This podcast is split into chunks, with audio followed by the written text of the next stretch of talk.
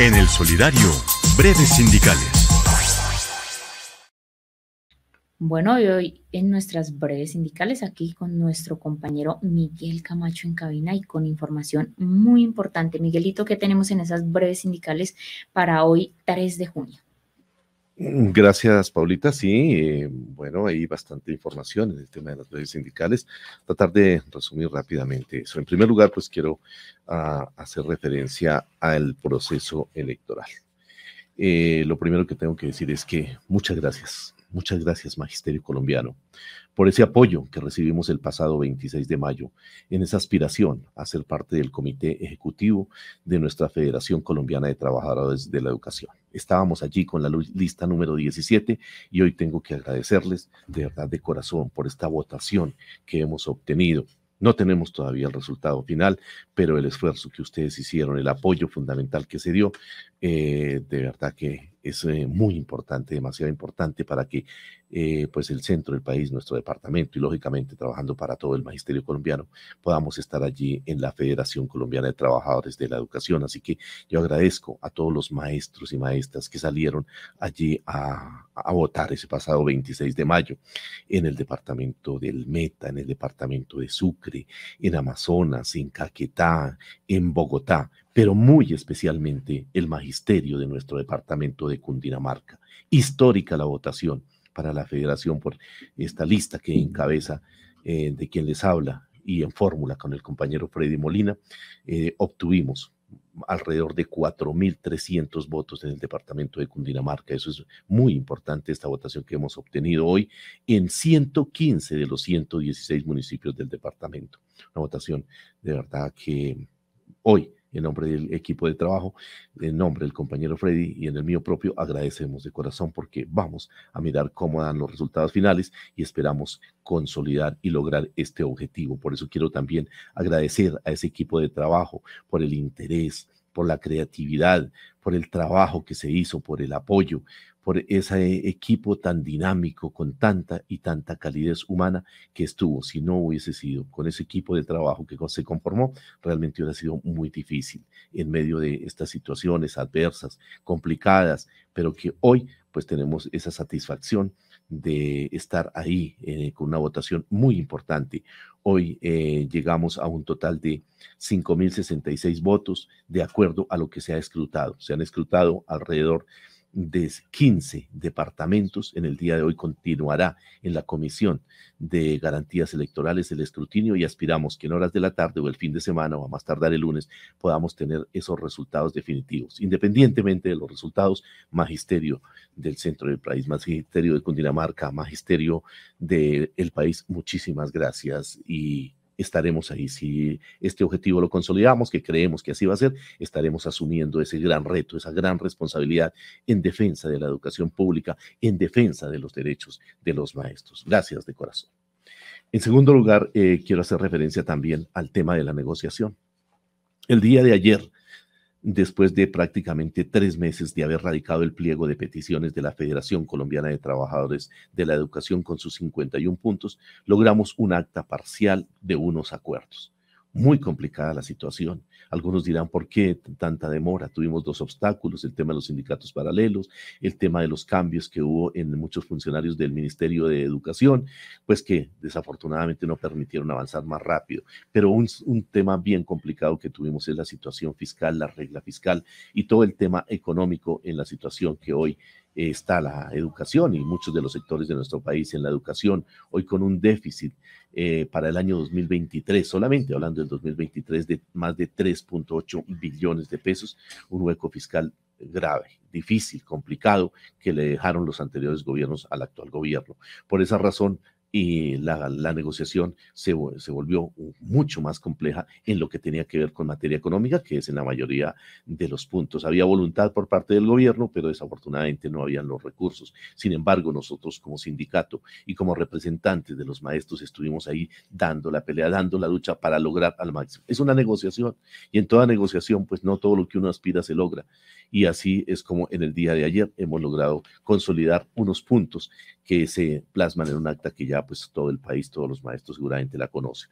Quiero hacer rápidamente referencia a eso, el tema de la bonificación pedagógica, esta bonificación pedagógica que se logra que en tres años eh, lleguemos a esa meta del 35% gradualmente. Para el año 2024 subiremos de 19%, que es como actualmente está esta bonificación pedagógica, que nos la pagan una sola vez al año, al 24%, 5 puntos. Para el año 2025, entonces subirá del 24%, que estará en ese momento, al 29%, otros 5 puntos adicionales. Y para el año 2026 llegaremos a la meta del 35% en eh, y de ahí en adelante seguirá pagándose esta bonificación pedagógica que equivale a lo que en otros trabajadores se llama la bonificación por servicios prestados. Entonces creemos que es muy importante este avance, este avance y lógicamente las repercusiones que esto tiene en materia salarial para los maestros.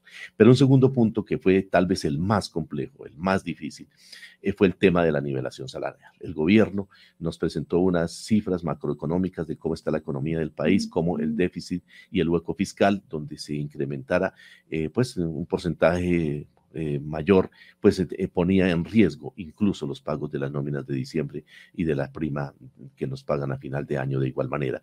Entonces, en ese sentido, fue muy difícil el forcejeo. El gobierno inicialmente para este año no quería comprometerse con nada y bueno, como toda negociación podemos llegar a un acuerdo para que en los próximos tres años se incrementen tres puntos porcentuales adicionales a lo que hoy tenemos del 14.62 y que hoy debe salir ese decreto del 14.62 de acuerdo a lo que ayer se presionó, que ya firmó el presidente de la República y hoy debe ser publicado ese decreto para que así los maestros puedan tener esos recursos con su retroactividad respectiva al primero de enero del año 2023. Entonces, en este tema de la nivelación salarial, pues se logran esos tres puntos digo, adicionales al 1462 distribuidos de la siguiente manera. Para el presente año 2023 será un 0.4. Entonces, ese sumado al 1462, pues nos dará ese 15.02. Y para el año 2024 tendremos un incremento del 1% y para el año 2025 el 1.6. Y se continuará en, la, en los estudios financieros para que en los próximos años esta brecha que existe entre nuestra profesión y las demás se siga incrementando, porque pues ahí hay una brecha que todavía está por cerrar si la meta es llegar a un 28% total. Nos faltan todavía como nueve punticos eh, en ese sentido. Eh, de igual manera, también se logra como un tercer eh, punto importantísimo lo de los ascensos y las reubicaciones. Entonces, se logra negociar con el gobierno nacional para que los 126 mil maestros del, del Estatuto 1278 puedan en los próximos tres años ascender o reubicarse, todos los 126 mil, lógicamente con el cumplimiento de los requisitos, y estaremos en la construcción de un instrumento que le facilite ese derecho que anteriores gobiernos les han cercenado a estos compañeros. Ese es un logro también muy importante para este grupo de maestros que hoy tienen ese derecho y que esperamos que se cumpla. Hay un cronograma que se irá a desarrollar en este semestre que resta del año 2023 y que podamos eh, efectivamente dar eh, buen término a este anhelo que se tiene. Pero de igual manera tenemos que hablar que de los 20 mil cupos para formación académica que se habían hablado con el gobierno de Petro y que se había anunciado por parte del Ministerio, Viceministerio de Educación, logramos aumentar 5 mil, 5 mil cupos más para la formación docente financiada por el gobierno nacional.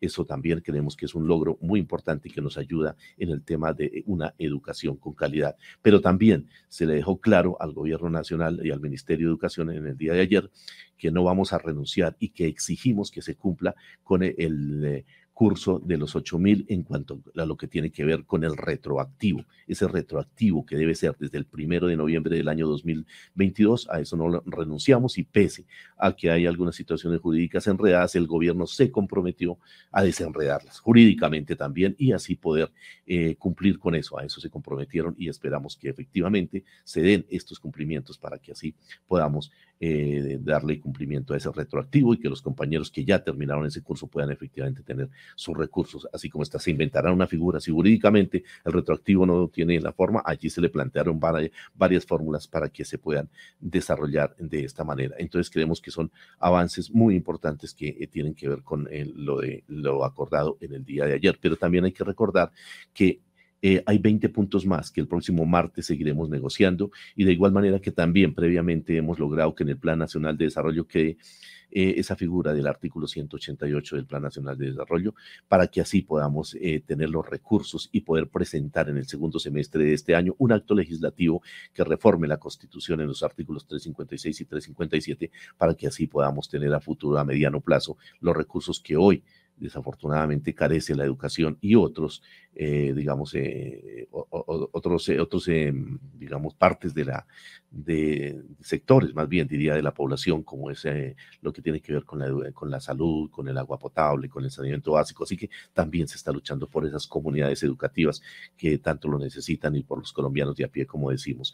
Y finalmente, pues esperamos que estos acuerdos se cumplan, que esto se materialice, continuaremos en la negociación y bueno, esperaremos nuevamente que en estos días también una vez el Comité de Garantías Electorales emita los ganadores o los quienes logren o logremos estar en el próximo comité ejecutivo, eh, cumplamos con el resto de los acuerdos que se están negociando para poder seguir en esa lucha. Invitarnos finalmente a que este próximo 7 7 de junio salgamos a la movilización, salgamos a las calles, porque tenemos que estar apoyando esta situación difícil en la cual está pasando el actual gobierno, porque hay gente interesada en que este gobierno que ayudamos a elegir, pues se caiga y no podemos permitirlo, así que tenemos que apoyar esas reformas que están en el Congreso de la República, que tienen muchos enemigos, pero que tenemos que estar velando también por esos colombianos de a pie que saldrían favorecidos y que no nos dejemos desinformar por esos medios masivos de comunicación que lo que hacen también es aliarse con los sectores que siempre han gobernado este país